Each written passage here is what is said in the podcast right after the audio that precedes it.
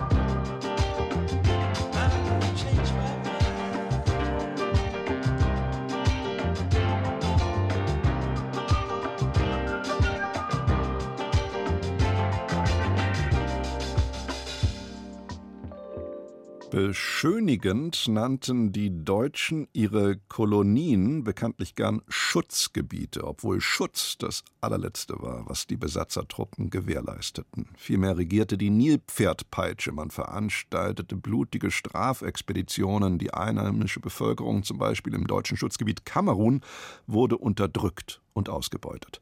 Als Kommandeur der kaiserlichen Schutztruppe brachte der bayerische Offizier Max von Stetten aus Kamerun etliche Objekte mit nach Hause. Raubkunst, die Eingang in die Sammlung des Münchner Völkerkundemuseums fand. Bei der Debatte über mögliche Rückgaben wollen elf Museen der Weltkulturen nun künftig stärker zusammenarbeiten. Zu ihnen gehört das Münchner Museum Fünf Kontinente.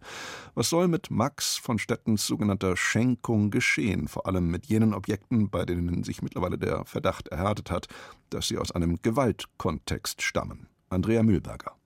Wo befindet sich das kulturelle Erbe Kameruns? 40.000 Kulturgüter aus der früheren deutschen Kolonie sind heute in deutschen Museen. Mehr als irgendwo sonst auf der Welt, mehr als in Kamerun selbst. Das Museum Fünf Kontinente in München beherbergt an die 3000 davon. Wie sie in die Depots gelangten, wird nach und nach aufgearbeitet. Dass es bisher kaum Rückgabeforderungen gibt, mag auch daran liegen, dass die Kamerun-Sammlung und ihre Archivbestände bisher nicht sehr in Erscheinung treten. 300 Objekte sind aktuell online zugänglich, erklärt Museumsdirektorin Uta Wehrlich. Vom Treffen mit zehn anderen Museen der Weltkulturen sei sie mit einem konkreten Arbeitsauftrag heimgereist dass wir unsere Sammlung bitte äh, möglichst transparent mit unseren Partnerinnen und Partnern in Kamerun teilen sollen. Das ist jetzt ein Kraftakt, den wir bewältigen möchten. Auch das Treffen im Stuttgarter Lindenmuseum, es besitzt die größte kamerunische Sammlung hierzulande, sollte den Dialog mit Kamerun anschieben. Neben den anderen Häusern, die den Austausch nutzten, um ihre Zusammenarbeit in Restitutionsfragen auszubauen und sich dabei auch um eine gemeinsame Linie bemühten, waren Delegationen aus Kamerun und Vertreter der traditionellen Königshäuser angereist. Laut Wehrlich eine wichtige, vertrauensbildende Maßnahme. Für uns war das, glaube ich, sehr wertvoll. Zum einen, weil wir die Gelegenheit hatten, auch mit traditionellen Oberhäuptern ins Gespräch zu kommen, dass wir sehr stark dafür sensibilisiert worden sind, was denn eigentlich die Kameruner Seite von uns möchte, dass wir in diesen zwei Tagen durchaus ein Stück weit zusammengewachsen sind, dass wir wissen, wir respektieren uns gegenseitig. In früheren Zeiten sprangen die Kolonialherren menschenverachtend mit der Bevölkerung um. Dafür steht im Museum Fünf Kontinente, neben vielen anderen kulturellen Zeugnissen, der sogenannte Schiffschnabel. Er gelangte über Max Buchner in die Sammlung, der von 1887 bis 1907 Direktor der Königlich Ethnographischen Sammlung in München war. Beim Schiffschnabel sei der illegale Aneignungsprozess ganz klar dokumentiert, erklärt Richard Hölzel, seit einem Jahr Provenienzforscher am Museum Fünf Kontinente. Es gibt verschiedenste Zeugnisse aus der historischen Zeit, die belegen, dass es eine strafende Militäraktion der deutschen Marine gewesen ist gegen eine bestimmte Bevölkerungsgruppe in Kamerun, die Belebele. Man hat deren Siedlungen angezündet, zerstört und dann vom Fluss aus bombardiert. Und vorher hat Max Buchner, der später Direktor dieses Museums wurde, dieses spezielle, rituell wertvolle Objekt aus dieser Siedlung rausgenommen mit der Aussage, das plant er nach München zu geben. Also eine seltene Belegdichte von einem Unrechtskontext, die dieses Objekt zu einem Fall für eine Rückgabe machen, ja, einem eindeutigen Fall. Es gebe auch schon länger eine entsprechende Forderung aus Kamerun und Gespräche über die Modalitäten einer Rückgabe.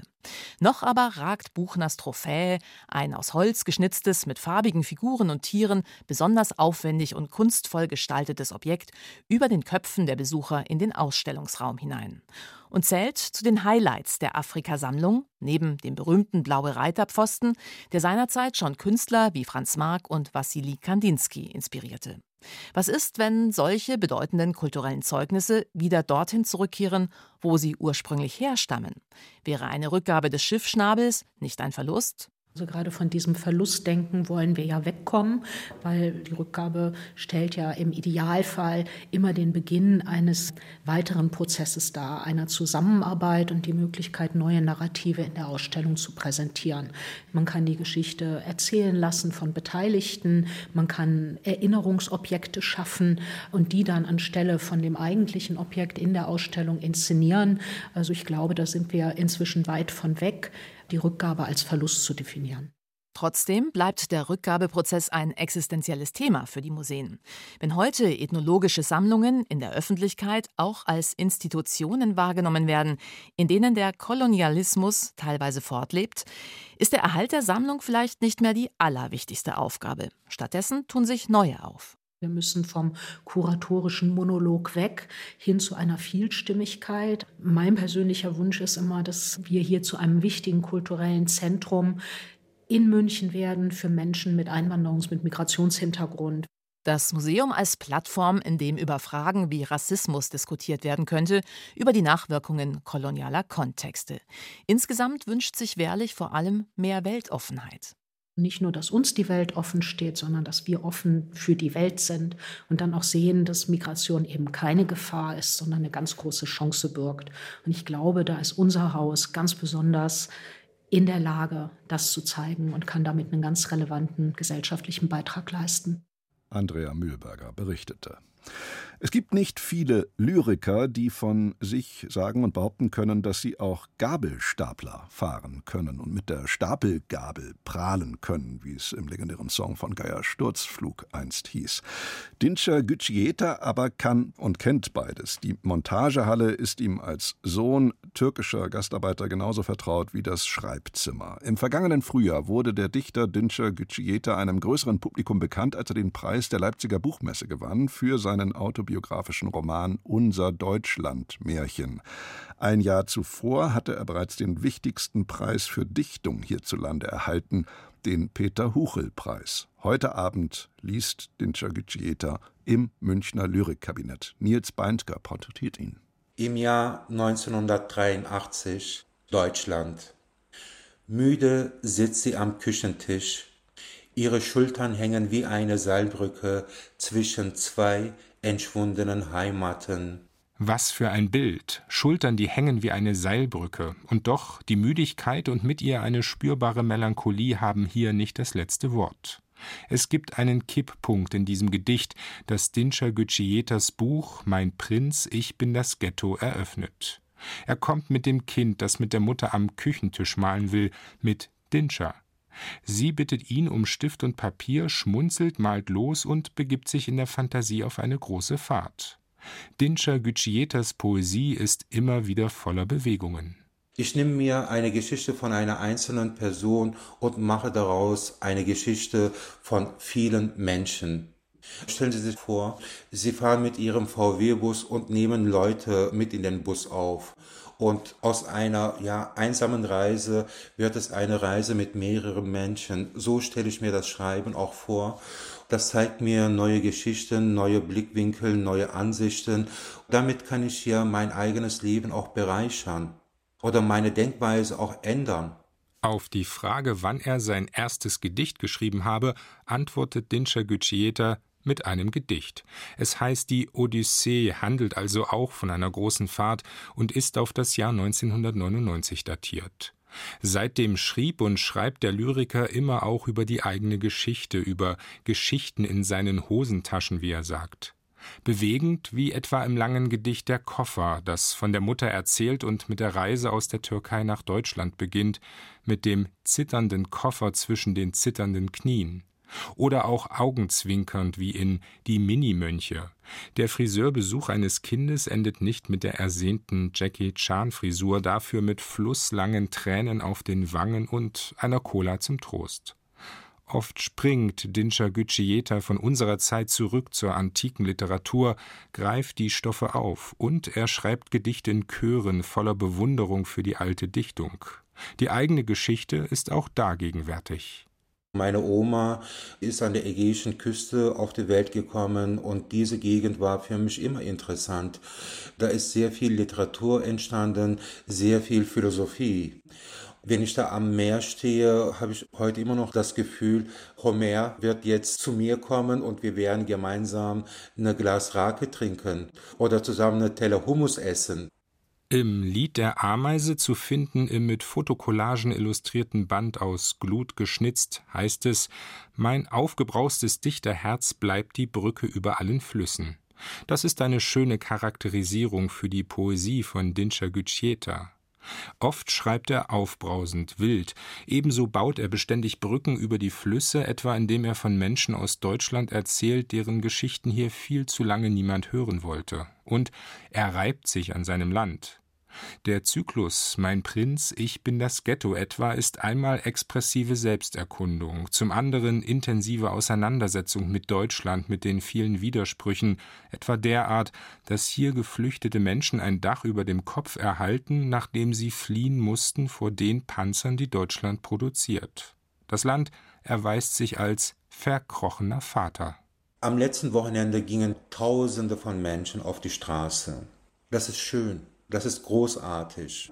Und da sieht man ja auch, wie bunt unsere Gesellschaft ist. Meine Frage ist nur, ob die Politik parallel mit der Gesellschaft diese Strecke nimmt. Und oft habe ich das Gefühl, nein, das schafft die Politik nicht. Was lässt sich dem entgegensetzen? Immer wieder sind es Fragen, die Dinscher Gütschieta zu den Gedichten führen. Die Poesie begleitet ihn seit der Kindheit. Erst waren es die Lieder, die er in der Wirtschaft seines Vaters hörte, später dann die eigenen Lektüren, etwa die Bücher von Else Lasker Schüler oder Rainer Maria Rilke. Viele andere kamen dazu. Plötzlich etwa scheint in einem Text eine Zeile von Wolf Biermann auf: Warte nicht auf bessere Zeiten. Gedichte machen für ihn das Leben erträglich, sagt Dinscher Gütschieta. Man spürt das seinen Texten immer wieder an und wird angestiftet von einer großen Begeisterung für die Poesie. Heute Abend ist diese Begeisterung nachzuvollziehen. Um 19 Uhr, nämlich heute Abend, ist Dinscher Gecieta im Münchner Lyrikkabinett zu Gast. Mein Prinz, ich bin das Ghetto ist die Lesung überschrieben. Und jetzt wird's japanisch, denn auf dem Funk and Soul Sampler Crown Jewels Volume 3 findet sich auch dieser Song hier, Trip to Japan.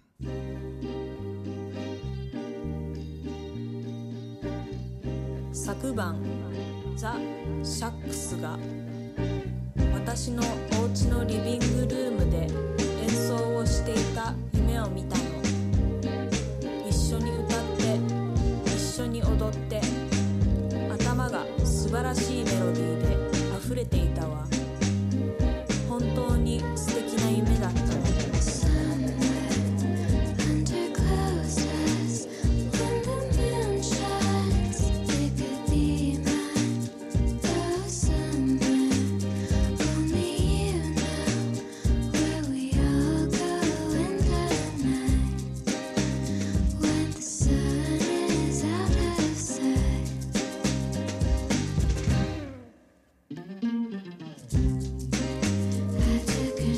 decisions.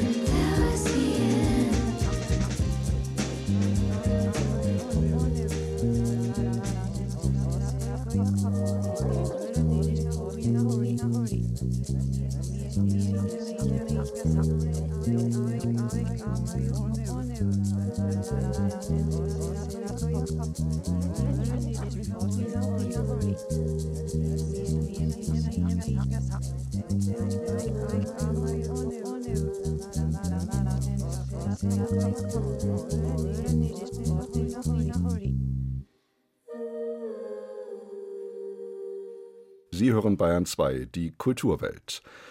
Deutschland, so heißt das aktuelle Heft des legendären britischen Literaturmagazins Granta und es versammelt Stimmen der deutschsprachigen Gegenwartsliteratur. Nun ist Granta nicht irgendein Magazin, sondern eines der tonangebenden Magazine in der englischsprachigen Welt.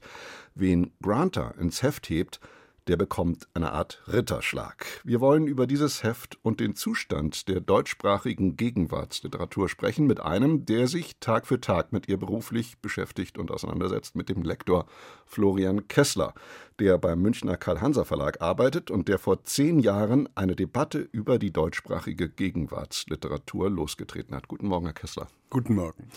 Müssen wir noch einmal kurz in Erinnerung rufen, wahrscheinlich, was Sie damals in der Zeit geschrieben haben, unter der Überschrift Lassen Sie mich durch, ich bin Arztsohn, zu brav, zu angepasst, zu uniform sei die deutsche Gegenwartsliteratur, lautete Ihr viel diskutierter Vorwurf damals. Hat sich daran zehn Jahre später irgendetwas geändert? Aus meiner Sicht schon. Es kann aber auch daran liegen, dass ich die Seiten gewechselt habe und inzwischen ja für ein Verlagshaus spreche als Lektor. Damals war ich noch ein junger Typ, der in den Journalismus hinein wollte und da ist natürlich auch toll zu polemisieren und sehr zu betonen, was für eine einheitliche, langweilige Soße alles ist. Was genau hat sich denn Ihrer Meinung nach geändert seitdem? Es gibt tatsächlich, glaube ich, soziologische Aufbrüche. Mein Artikel war ja vor allem eine soziologische Beobachtung, dass tatsächlich um mich herum sehr viele Leute die gleichen Hintergründe hatten, über die gleichen Themen redeten und über die natürlich auch schrieben. Und wir haben viele, viele verschiedene Tendenzen. Es gibt, glaube ich, ein viel größeres Feld von jungen, kleinen, unabhängigen Verlagen, die ganz verschiedene Sachen machen. Es gibt aber eindeutig auch in den letzten Jahren so etwas wie eine große Aufstiegsgeschichte von migrantischen und postmigrantischen Geschichten, Romanen und überhaupt Autoren, die ganz andere Herkünfte haben. Sie haben ja heute als Lektor beim Hansa Verlag selbst in der Hand, eine Form der Literatur zu publizieren, die Ihnen als zeitgemäß vorschwebt. Wie lässt sich diese ideale Gegenwartsliteratur vielleicht in Worte fassen? Na, am besten ist sie, wenn sie sich eben gerade nicht zusammenfassen lässt. Wir brauchen ganz divergierende Positionen. Das sollte sogar politisch so sein, das sollte eindeutig, aber auch ästhetisch so sein. Das Schlimmste, was passieren kann, ist ist tatsächlich genau das, was ich schon gesagt habe, eine einheitliche Soße von Stilen, ein ganz wohltemperierter Realismus, in dem eigentlich irgendwie dann doch immer die gleichen Themen auf die gleiche Weise für das gleiche Milieu verhandelt werden.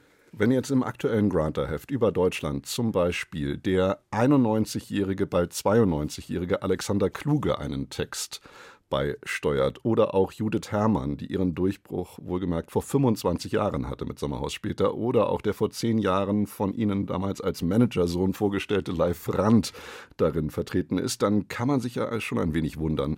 Wie finden Sie diese Auswahl? Ist die repräsentativ in irgendeiner Weise?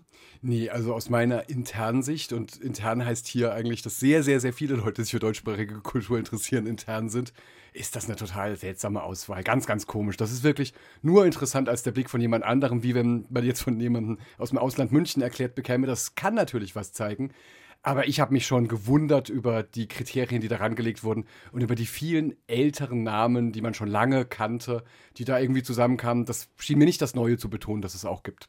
Sie veröffentlichen bei Hansa bzw. Hansa Berlin mit Mitu Sanyal, mit Fatma Aydemir, mit Tichan Sila auch beispielsweise ja immer wieder sogenannte postmigrantische Literatur, über die Sie gerade schon geredet haben. Gerade die hält der Granter-Chefredakteur Thomas Meany aber für ziemlich konventionell. Er sagte vor kurzem in einem Interview mit der Süddeutschen Zeitung, ich darf das mal kurz zitieren, migrantische Literatur besteht in Deutschland heute zum großen Teil aus autobiografisch grundierten Romanen, in denen es um ein Gefühl der Fremdheit und Zerrissenheit geht, bei aller Relevanz, die solche biografischen Wege für die deutsche Gesellschaft haben. Für ein englischsprachiges Publikum klingen sie literarisch gesehen ein bisschen epigonal. Ich würde sogar sagen, dass deutsche Verlage vielen Autoren keinen Gefallen tun, so Thomas Mini, wenn sie sie sie zu Romandebüts ermutigen, die den linksliberalen Zeitgeist bedienen. Zitat Ende. Was sagen Sie dazu? Naja, erstmal fällt mir daran auf, dass das Hauptkriterium eigentlich ist, dass es für englischsprachige Leserinnen auch interessant sein sollte. Das finde ich ein ganz merkwürdiges Argument. Eigentlich würde ich sagen, dass eine Literatur vor allem dadurch interessant wird, wenn viel in sie übersetzt wird. Das ist bei der englischsprachigen Literatur gar nicht so stark der Fall. Das Zweite, was er hier sagt, dass das alles einen bestimmten Zeitgeist betonen würde, meiner Wahrnehmung nach mit Autorinnen wie Fatma Aydemir oder Mitu Sanyal, sind die Lesungen tatsächlich ganz anders. Da gehen viele Leute hin, die man sonst nicht so im Literaturhaus sieht, die da tatsächlich ganz andere Zugänge bekommen. Das ist erstmal relevant und wichtig. Dass es in den letzten Jahren auch einen Trend gibt, kann man natürlich auch sagen. Und das gibt es immer und immer und immer wieder. Und dagegen kommen dann die nächsten Autorengenerationen und werden dagegen anlöcken. Florian Kessler, Lektor beim Münchner Karl-Hanser Verlag. Vielen Dank zunächst und bleiben Sie bitte noch kurz da, denn wir kommen jetzt zu einem Film, der basiert auf einem Buch, das in Ihrem Verlag, im Hansa Verlag, erschienen ist vor vier Jahren. Stella von Takis Würger, damals ein höchst umstrittener Roman, 2019. Er erzählt die Geschichte der Jüdin, die tatsächlich stattgefunden habende Geschichte der Jüdin Stella Goldschlag, die in den 40er Jahren in Berlin mehrere 100 in der Illegalität lebende Juden der Gestapo auslieferte. Mit welchen Gefühlen schauen Sie einer solchen Verfilmung entgegen? Ich bin mir gar nicht so sicher, ob ich den Film gucken werde, da das tatsächlich damals hoch umstritten war ähm, und ich eigentlich ganz froh bin, in meinem Leben irgendwie weitergegangen zu sein. Dass Schicksale verhandelt werden, ist einfach immer ganz wichtig und dass deutsche Geschichte verhandelt wird. Es kommt immer darauf an, wie es gemacht wird. Mal sehen, was unser Filmkritiker Moritz Hohlfelder zum Film Stella sagt. Blonde Haare, blaue Augen, Stella vor dem Spiegel. Sie hält sich ein silbern glitzerndes Kleid vor den Körper, streift es dann über. Schönen guten Abend, meine Damen und Herren. Ohrringe werden aus einer Schachtel geholt und angesteckt, Lippenstift aufgetragen, ein tiefer Blick in den Spiegel. Alles okay? Dann nähert sich Stella der glänzenden Oberfläche und küsst ihr Konterfei. Schnitt. Die Kamera wechselt die Position, ist jetzt quasi der Spiegel, blickt der jungen Frau in das sich nahende Gesicht und bekommt einen Kuss aufgedrückt. Schon da fragt man sich als Zuschauer, was soll diese Szene, dieser Sprung von vor dem Spiegel in die optisch überraschende, aber sonst eher sinnlose Position dahinter?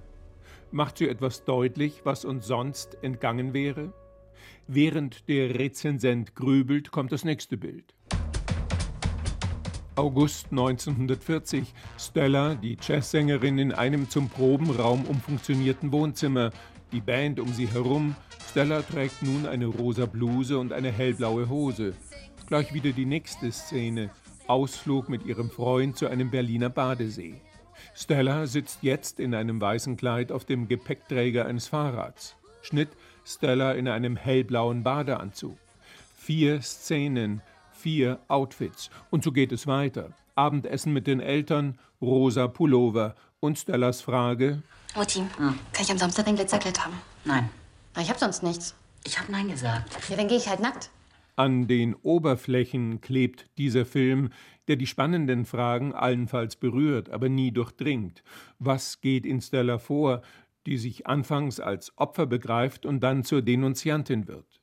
Die, um sich und ihre deutsch-jüdische Familie zu retten, Juden, die sich versteckt haben, an die Gestapo verrät. Stattdessen sehen wir viel Aktionismus. Stella flirtet mit Nazis, Stella flüchtet, Stella wird verhaftet. Erst in der Zeit nach dem Krieg kommt der Film etwas zur Ruhe. Die Denunziantin muss sich allein in einem Kino von Amerikanern in Konzentrationslagern gedrehte Bilder anschauen. Setzen Sie sich bitte, schauen Sie hin. Es gibt einen Prozess. Stella wird mit ihren Taten konfrontiert. Am Ende dann noch einmal sie vor einem Spiegel im Alter von 72 Jahren. Wieder schminkt sie sich die Lippen. Es ist das Jahr 1994. Dann die letzten Bilder, eine Kamerafahrt durch das Denkmal für die ermordeten Juden Europas in Berlin und ein eingeblendeter Satz des Holocaust-Überlebenden Max Mannheimer an alle Nachgeborenen – Ihr seid nicht für das verantwortlich, was geschah, aber dass es nicht wieder geschieht, dafür schon. Nur, wie es einmal geschehen konnte, darauf gibt dieser reine Ausstattungsfilm, dessen Bilder oft nicht wissen, was sie eigentlich erzählen wollen, keine Antworten. Die Seele berührt er nicht. Ab Donnerstag im Kino der Film Stella von Kilian Riethof. Das war's von der Kulturwelt für heute. Danke fürs Zuhören, sagt Knut Kortzen.